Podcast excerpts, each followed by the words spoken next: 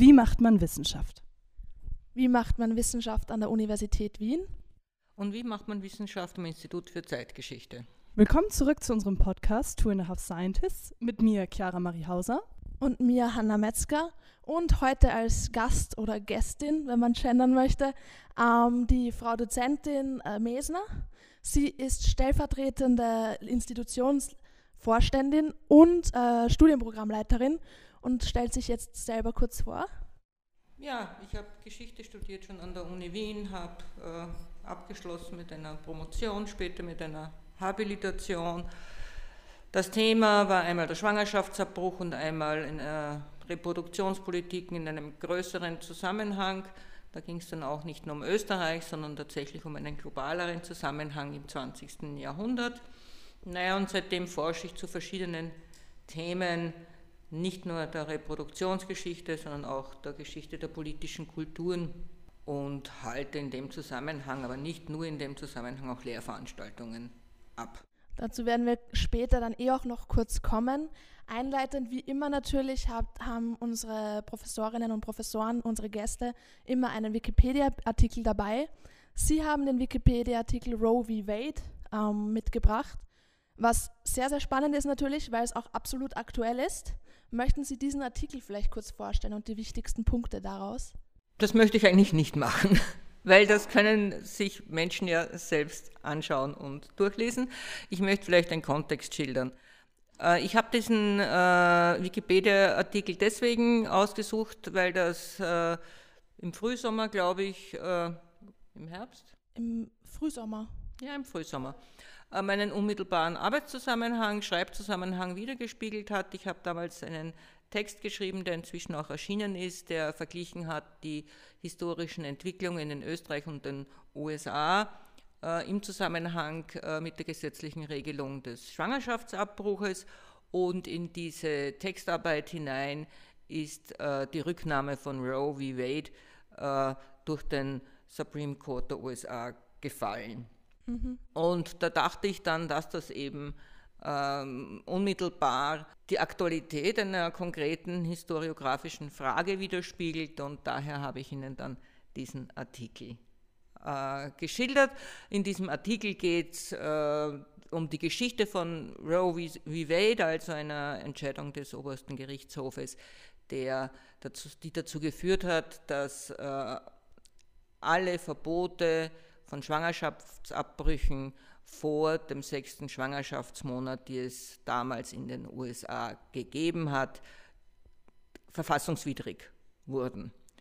Und diese, diese, dieses Urteil des obersten Gerichtshofes wurde eben äh, letztes Jahr zurückgenommen. Das heißt, dass es in den USA wieder möglich ist, äh, Schwangerschaftsabbrüche auch vor dem sechsten Monat zu verbieten, auch schon sehr früh zu verbieten weil an sich ist die Regelung von Schwangerschaftsabbrüchen nicht äh, Bundessache in den USA, sondern Sache der Bundesstaaten. Das heißt, es kann dort 52 verschiedene Gesetze zu dieser Frage geben.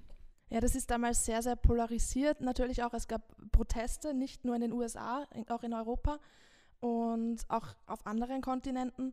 Ähm, wir haben den Wikipedia-Artikel verlinkt für unsere Zuhörerinnen und Zuhörer in der Biografie Dort kann man den auch anklicken und sich dann selber reinlesen. Wir kommen jetzt zu den Fragen, die wir uns gestellt haben. Genau, ähm, ich möchte mal ein bisschen mit einer allgemeineren Frage zur Stellung der Frau auch in dieser Diskussion zum Schwangerschaftsabbruch ähm, nachfragen. Und zwar die Frau als Täterin dann sozusagen. Ähm, ist das eine historische Entwicklung, die wir, wenn es ums Thema der Schwangerschafts-, des Schwangerschaftsabbruchs geht, nachverfolgen, dass die Frau immer als Täterin dargestellt wird? Oder gab es da Gegenströmungen, Gegenideen auch dazu?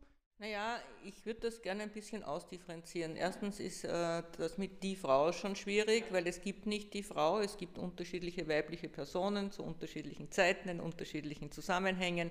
Da sind relevant äh, Fragen der gesellschaftlichen Position, Migrationsstatus, viele soziale Attribute. Also es gibt die Frau eigentlich nicht. Und daher gibt es auch nicht die Frau als Täterin. Frauen, weibliche Personen hatten ja zum Schwangerschaftsabbruch ganz unterschiedliche Bezüge. Manche haben ihn abgelehnt, manche haben keinen anderen Ausweg gesehen, manche waren für das Recht darauf. aber Frauen hatten genauso viele unterschiedliche Bezüge, Positionierungen zum Schwangerschaftsabbruch wie alle anderen Menschen auch. Daher finde ich es schwierig, über die Frau in dem Zusammenhang zu sprechen. Jetzt die Frage der Täterin. Die Täterin ist dann die, die den Schwangerschaftsabbruch an sich vornehmen lässt, nehme ich an. Und das war nicht immer so, weil es gibt kaum etwas, was immer so ist. Aber man kann so historisch festmachen an der Entwicklung des modernen Staates, dass dieser moderne Staat, der in Österreich beginnt, sich im Laufe des 18. Jahrhunderts zu entwickeln, Interesse hat an einer hohen Zahl äh, von Einwohnern, Einwohnerinnen, Bürgern, Bürgerinnen. Und äh, in dem Zusammenhang äh, kommt die Praxis des Schwangerschaftsabbruches und auch die Praxis des Kindsmords in, in, ins Bild, weil eine Möglichkeit, die Zahl der Bürger und Bürgerinnen zu heben, ist, sie dazu zu bringen, sich möglichst äh, zahlreich fortzupflanzen. Und äh, damit äh, hat der Staat versucht, gegen Schwangerschaftsabbrüche, aber auch Kindsmord vorzugehen. Und das ist der Hintergrund dieser, dieses Verbotes, weil in früheren Gesetzen, germanischen Stammesgesetzen zum Beispiel, äh, war die Frau, also die schwangere Frau, nicht die Täterin, sondern da gibt es eigentlich nur Bestimmungen darüber, was passiert, wenn ein Mann eine Frau, eine schwangere Frau so verletzt, dass sie ihr Kind verliert und dann ist er der Täter und die geschädigte Person ist der prospektive Vater des Kindes, aber nicht die Frau ist die Täterin, aber auch nicht das Opfer. Ja? Also es gibt historisch betrachtet schon sehr unterschiedliche Perspektiven auf den Schwangerschaftsabbruch. Ähm, dann kommen wir schon etwas detaillierter auch irgendwie in gewisser Weise zurück zu dem Wikipedia-Artikel unter Anführungszeichen. Und zwar, Sie forschen ja in erster Linie zum 20. Jahrhundert, zur Reproduktionsgeschichte äh, und Politik auch ähm, des 20. Jahrhunderts. Aber das ist ja natürlich weiterhin ein wahnsinnig aktuelles Thema. Welche Entwicklungsstränge gibt es in gewisser Weise oder gab es seit dem 20. Jahrhundert bis heute, wo Roe v. Wade ja natürlich aktuelle, äh, ein aktuelles Beispiel ist? Naja, die Frage ist ein bisschen groß. Welche Entwicklungsstränge gab es von wo nach wohin? Um, um, das, da haben Sie recht, da komme ich jetzt ins Strudeln. Um, einfach grundsätzlich vielleicht auch, in, in, gehen wir vielleicht auf die Medien ein. Also es gibt ja an der Universität Wien auch einen Zeitgeschichte und Medien Schwerpunkt, also einen Master. Gehen wir vielleicht auf die Medien. Inwiefern hat sich äh, die Repräsentation oder wie Schwangerschaftsabbrüche in den Medien dargestellt werden, wie hat sich das verändert im Vergleich zum 20. Jahrhundert zu heute? Naja, ich denke, da ist ähm, der große Unterschied zu machen, ob es sich um eine verbotene Praxis hat, handelt oder ob es um eine legale Praxis sich handelt. Weil, wie ich das so wahrnehme, kommen Schwangerschaftsabbrüche in den gegenwärtigen Medien eigentlich kaum mehr vor, außer aus der Schwangerschaftsabbruch wird aus irgendwelchen Gründen ein politisches Thema, manchmal auch äh, außenpolitisches Thema, also Roe v. Wade beziehungsweise äh, die Aufhebung von Roe v. Wade. Äh, sonst wird in den Medien in den letzten Jahrzehnten der Schwangerschaftsabbruch eigentlich nur ein Thema, wenn irgendeine politische Gruppierung das zu ihrem Thema macht. Äh, meistens ist es so, dass sich eine Gruppierung findet, die die österreichische Gesetzeslage rigider gestalten möchte und dann gibt es aber sofort Gegner und Gegnerinnen, die sich für die äh, geltende Gesetzeslage stark machen. Dann ist das in den Medien. Vor 1975, also vor der, dem Inkrafttreten der Fristenregelung, kam der Schwangerschaftsabbruch in die Medien entweder, wenn äh, eine politische Diskussion äh, darüber begann, ob man die Gesetze nicht ändern solle, ob man das Verbot nicht aufweichen wolle, ob man nicht eine liberalere Regelung einführen sollte. Oder es kam in die Medien, wenn äh, ein größerer Unfall passiert ist. Also äh, Schwangerschaftsabbrüche kamen äh, vor 1975 immer wieder in den Lokalzeiten der Zeitungen vor. Äh, in einer Weise, die wir uns heute nicht mehr gut vorstellen können, weil der Personen, der Datenschutz, der Personenschutz, Personenrechte viel stärker und wichtiger geworden ist, aber es finden sich fast ganzseitige Fotos von jungen Frauen, die ums Leben gekommen sind. Das ist ja Gott sei Dank nicht sehr, also Gott sei Dank eher weniger, aber glücklicherweise nicht sehr häufig passiert. Aber wenn so etwas passiert war, ist es skandalisiert worden, weil das alles hat, was zum Skandal, äh, was dem Skandal unterstützt. Eine junge, äh, oft gut aussehend dargestellte junge Frau, die tragisch zu Tode gekommen ist und das Ganze steht im Zusammenhang mit Sexualität. Also die Skandalisierung eigentlich von Schwangerschaftsabbrüchen war ein Strang, der in den Medien schon in den 1920er Jahren, dann aber ab den 1940er Jahren, das heißt nach dem Ende des Zweiten Weltkrieges, immer wieder aufgetaucht ist äh, und der direkt mit dem Verbot zusammenhängt. Und dieser Strang fällt völlig weg nach der äh, Liberalisierung der Abtreibungsregeln. Das ist eigentlich schon relativ spannend, weil, ähm, also wir haben jetzt kurz die Sexualität ähm, schon angeschrieben, die da irgendwie in gewisser Weise, die Tabuisierung in gewisser Weise eine große Rolle spielt. Was mir jetzt noch eingefallen ist, dass in gewisser Weise auch Religion natürlich einen wahnsinnig großen äh, Wert hatte und einen großen Einfluss darauf hatte. Also ich denke jetzt aller, in allererster Linie an Irland, wo das ja seit, also auch aktiv noch ein großes Thema ist. Ich kann mich erinnern, als ich vor ein paar Jahren in Irland war, gab es ähm, Werbungen, Plakate zu der Legalisierung von Abtreibung. Also es war wahnsinnig ähm, aktuell. Inwiefern spielt also Religion auch heute noch oder auch in den letzten, eben wieder von der Entwicklung vom 20. Jahrhundert bis heute, eine Rolle in diesem Sinne? Naja, die katholische Kirche spielt eine Rolle. Die katholische Kirche, auch als Institution, hat ja bis lang ins 20. Jahrhundert hinein großen Einfluss auf die österreichische Innenpolitik, oft über äh, die christlich-soziale Partei, später die ÖVP, wo es jetzt sozusagen zwar Differenzen und ähm, Trennungen gibt, aber die ÖVP hat sich ja doch viele Jahrzehnte als so der politische Arm der katholischen Kirche verstanden. Und gemäß dem katholischen Glauben sind Entscheidungen über Leben und Tod keine Angelegenheit von Menschen, sondern göttlicher Gewalt und konsequenterweise ist daher Schwangerschaftsabbruch verboten. Und die katholische Kirche hat auch auf dieser Position beharrt, hat auch darauf beharrt, dass der Staat diese Position einnehmen müsse, eigentlich bis äh, knapp nach der Liberalisierung. Äh, nach der Liberalisierung, gegen die die katholische Kirche wirklich vehement Widerstand geleistet hat, hat äh, sich die Position des Klerus oder zumindest des Teils der Klerus, der öffentlich spricht, hat sich ein bisschen äh, verschoben, äh, weil zwar das Verbot weiterhin aufrecht gehalten wurde, aber diese absolute Forderung, der Staat müsse katholischen Glaubenssätzen in seiner säkularen Gesetzgebung folgen.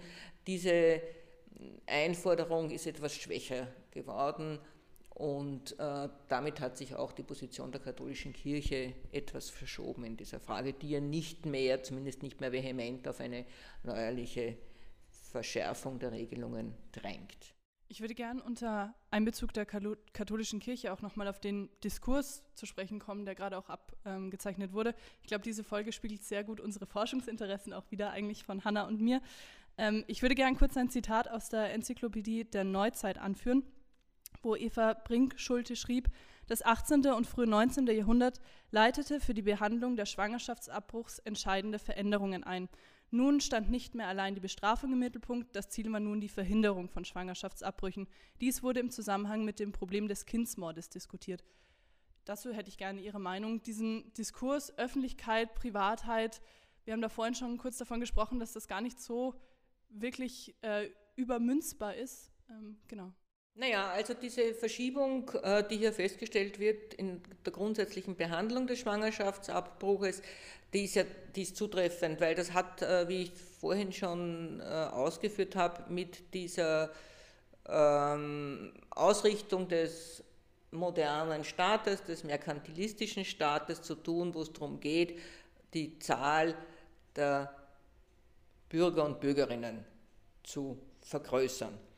Und da, deshalb, deshalb, äh, deshalb geht es auch äh, nicht nur darum, eine bestimmte Praxis zu verbieten, weil da ist ja das Unglück schon geschehen, sondern es geht darum, äh, diese Praxis überhaupt zu verhindern, weil nur dann die Geburtenzahlen auch nur theoretisch steigen können.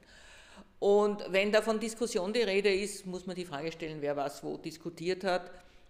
Man kann sich äh, für das 18. Jahrhundert und äh, große Strecken des 19. Jahrhunderts eigentlich keine öffentliche Diskussion vorstellen äh, dazu, weil äh, die entsprechende sogenannte bürgerliche Öffentlichkeit ja erst in Entstehung begriffen war. Also wenn da diskutiert war, wurde, waren das die juristischen Experten, die das Kaiserhaus darin beraten haben, wie denn Gesetze zu formulieren sei, diese Gesetze dann auch formuliert haben.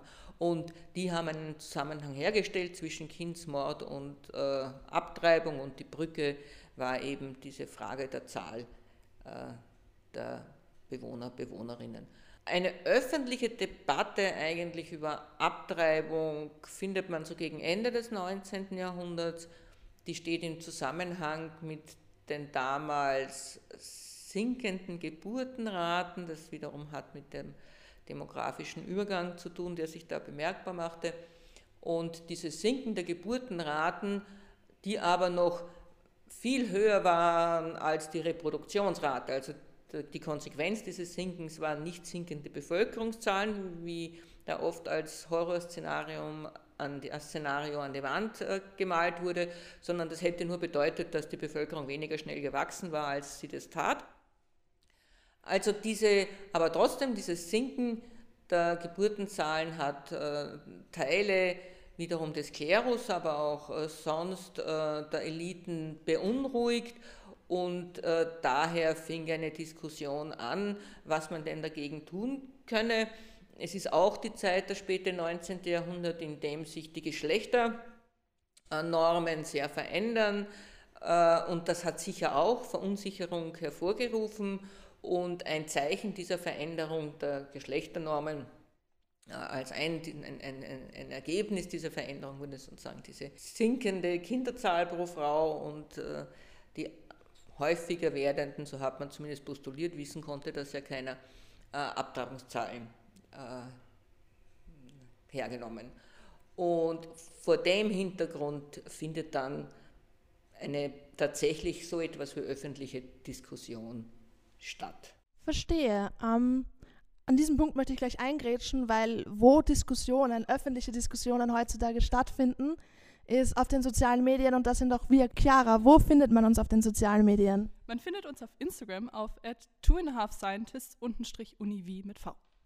Und zum Abschluss komme ich jetzt ähm, in eine andere Richtung und zwar ein bisschen näher auf die Universität Wien, speziell das Institut für Zeitgeschichte ähm, und ihre Arbeit hier natürlich.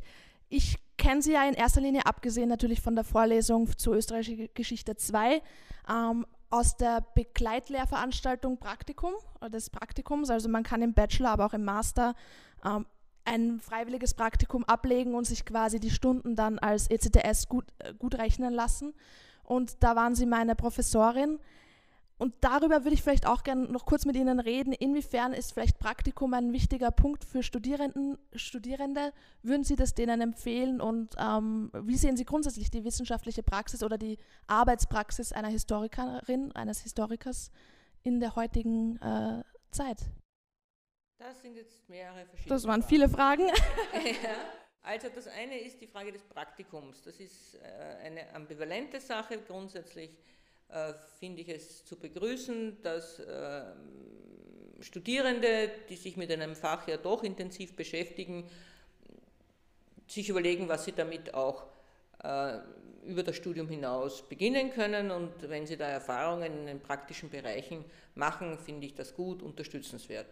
Allerdings ist es ja so, dass sich dadurch die Praxis des äh, kostenfreien Arbeitens etabliert hat und äh, das muss man schon kritisch sehen. Also das, es besteht ja für manche Studienrichtungen, unter anderem Geschichte, doch ein hoher Druck am Arbeitsmarkt. Es ist nicht, nicht leicht, äh, eine bezahlte Stelle zu finden nach dem Studienabschluss und diese Mangellage sozusagen äh, entwickelt sich zu Ungunsten der Studierenden, die zum Teil ja sehr wertvolle Arbeit leisten in diesen Praktika, sie aber nicht oder sehr schlecht bezahlt bekommen.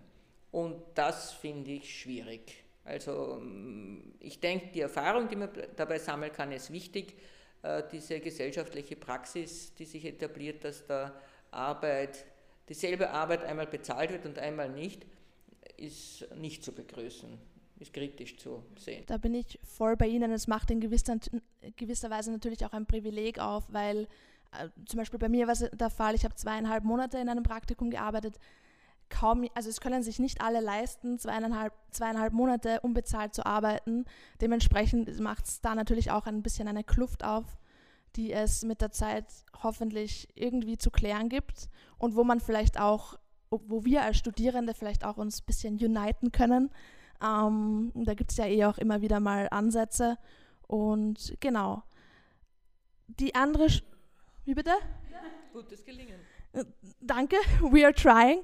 Ähm, ja, vielleicht wollen Sie uns zum Abschluss einfach noch kurz erzählen, grundsätzlich über Ihre Praxis, über Ihre Arbeit als äh, Wissenschaftlerin. Ich glaube, das ist ganz spannend, weil Sie ja doch in gewisser Weise als Erfolgsbeispiel dastehen für viele ähm, Studierende hier. Das kann ich zumindest von meiner Seite aus sagen. Naja, die Praxis einer Wissenschaft, also ich hatte Glück.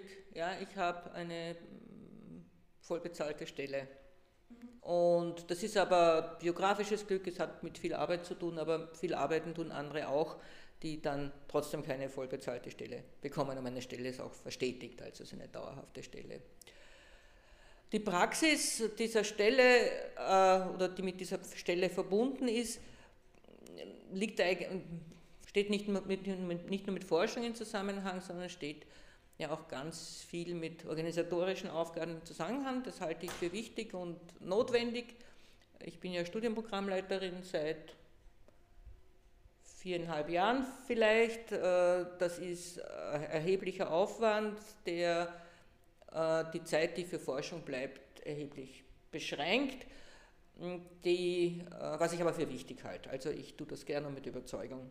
Mhm. Äh, naja, und die Lehre ist zwar wichtig und die Uni Wien spricht ja immer von der forschungsgeleiteten Lehre und meint das vielleicht auch wirklich so, aber äh, es ist so, dass eigentlich äh, das Zeitmanagement, das die Universität als Einrichtung uns abverlangt, das wirkliche Umsetzen von forschungsgeleiteter Lehre äh, zu einem Glücksfall macht und wahrscheinlich nicht zum Regelfall. Und da spreche ich, glaube ich, nicht nur für mich.